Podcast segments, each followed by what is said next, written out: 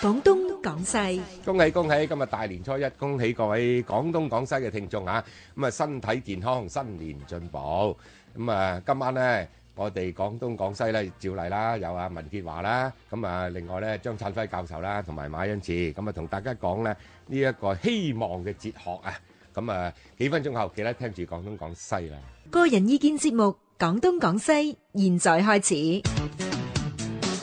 好，恭喜發財，恭喜發財！啊！你好，你好，你好恭喜發財，恭喜發財！咁啊，其實我細個好憎呢句説話㗎。點解即咧？係八六歲到八歲嗰陣，點即解哎係覺得咧好庸俗啊！點解一定要發呀，六財咧？歲到八歲已經識咁庸俗，你真係嗯唔係啊！你你見到啲大人見親都恭喜發財，咁你又覺得哇係咪呢個世界錢係最緊要咧？即係嗯嗱，你新年通常俾一個好好嘅誒，今日我哋講下希望或者期望或者願望，我哋講幾個望嘅。嗯咁咁，因為人即係最緊要最主要嘅一個願望係咪就係發財咧？咁我諗啊，